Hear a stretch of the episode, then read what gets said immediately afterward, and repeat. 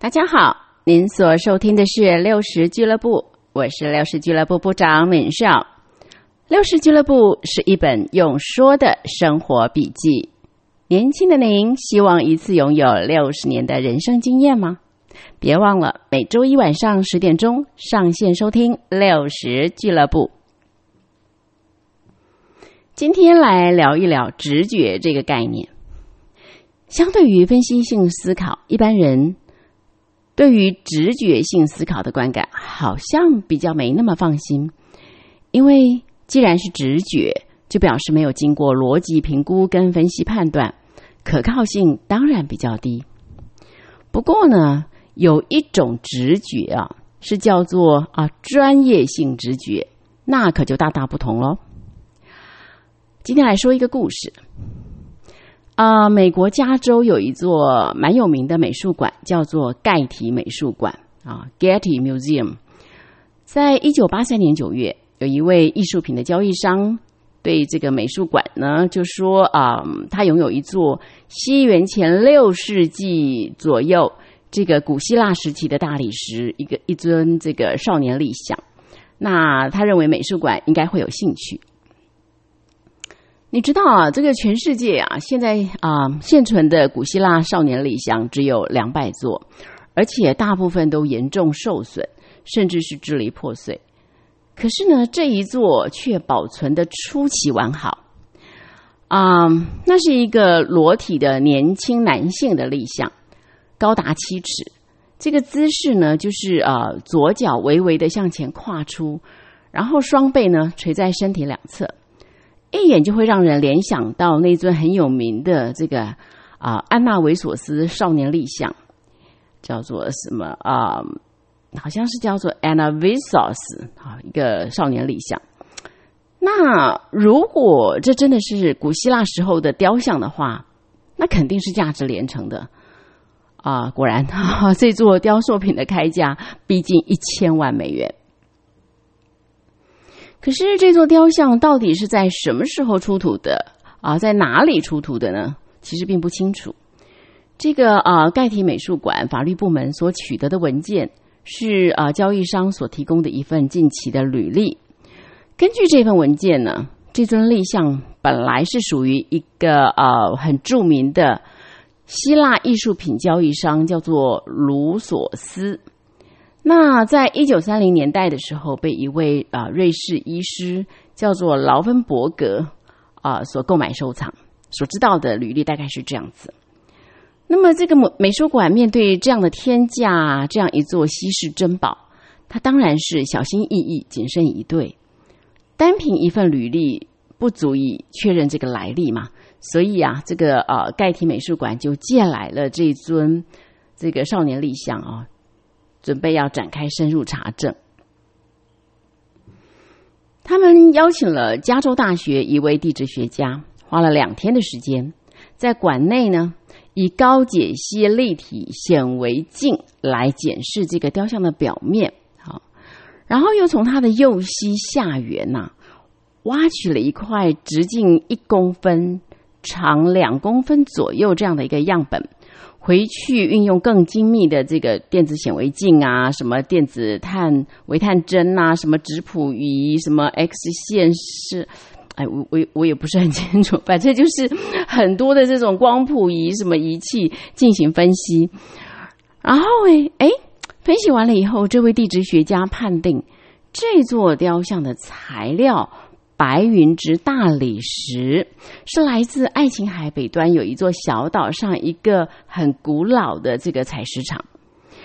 嗯，还有就是这个雕像表面有覆盖着一层薄薄的这个方解石物质哦，这是一个很重要的线索，因为白云之大理石是需要好几百年甚至数千年的时间才会变成方解石。换句话说呢，这座雕像必然是相当古老的，所以要说它是当代赝品的几率应该是不高。那有了这个发现，盖提美术馆当然很高兴啊！好，最后啊，历时了一年又两个月非常严谨的查证过程之后，这个馆方终于同意买下这座雕像。啊，一九八六年秋天，这座少年立像首度公开亮相。当时，这个《纽约时报》还以头版来刊登这个相相关的新闻哦。可以想见，这件作品是具有非常非常重要的意义的。不过呢，就在这件交易接近定案的前夕，全世界最顶尖的希腊雕像专家之一哈，有一位 lady 啊，叫做 Harrison，呃，哈利森或者翻成何利森呐，Harrison，他呢刚好啊来到洛杉矶造访这个盖提美术馆，这个馆长哈赫夫顿。很开心啊，就带他到地下室去看他们这座雕像，然后他非常得意哦。当时有一个布幔哈，就照着这个这座雕像嘛，他咻的一声哈，掀开布幔，洋洋自得的就跟他说：“嗯，他还不是我们的啦，但是再过几个礼拜就是了。”可是你知道吗？这个 Harrison 当时脱口而出一句话说：“I'm sorry for your decision。”哦，我为你们的决定感到很遗憾。哇，这句话是不是让人倒抽一口冷气呀？是这个 Harrison 看出什么端倪吗？其实倒也不是，哎，他只是在布幔掀开的那一刹那，隐隐然有一个直觉说：“嗯，这座雕像是不是少了一些什么？”就这样。几个月之后，这个 Harrison 就带着纽约大都会博物馆前任馆长叫做 Hoven，好，这位前馆长二度造访美术馆。那这位前馆长这个 Hoven 呢，有一个习惯，就是每当他检视一件新的文物的时候，哈，他脑海中浮现的第一个字眼，他就会很机敏的把它记下来。这个 Hoven 永远忘不了，他第一次看到这座少年立像的时候。心中闪现的第一个字眼，居然是 “fresh”，新颖或者新鲜，这很怪，对吧？面对一座据称有两千多年历史的雕像，怎么会是 “fresh” 呢？好怪哦！那这个 Hoven 呢？当时还立刻转身问这个馆长说：“你们付钱了吗？如果已经付钱了，赶快想办法要求退款。”哇，这个盖提美术馆这下感觉到，嗯，something wrong，事态不妙啊，就决定啊，好，远赴希腊，专程召开一场专题研讨会，要让这件事情水落石出，找到真相。所以呢，他们就把这个少年立像包裹妥当，就运往雅典。邀集了希腊最资深的这个雕像专家来开这一场专题研讨会。没想到啊，在这个研讨会当中，起疑之声此起彼落，不绝于耳，还包括一些重量级的大佬人物哦，像是啊这个考古学会的主席呀，他说：“我第一次看到这座雕像的时候。”就觉得他，我跟他中间好像隔了一层玻璃。嗯，还有另外一位博物馆的这个馆长，他说什么？他说：“当我的目光第一次接触到这座雕像的时候，心中立刻涌现一股直觉的排斥感。”哇，这些这些好像是持反对意见的声音，真的是此起彼落。最后呢？经过热烈而密集的专业讨论，这场研讨会获得了一致共识，就是这座少年立像并非真品。好了，这个结论让盖提美术馆十分的挫折，也非常难堪。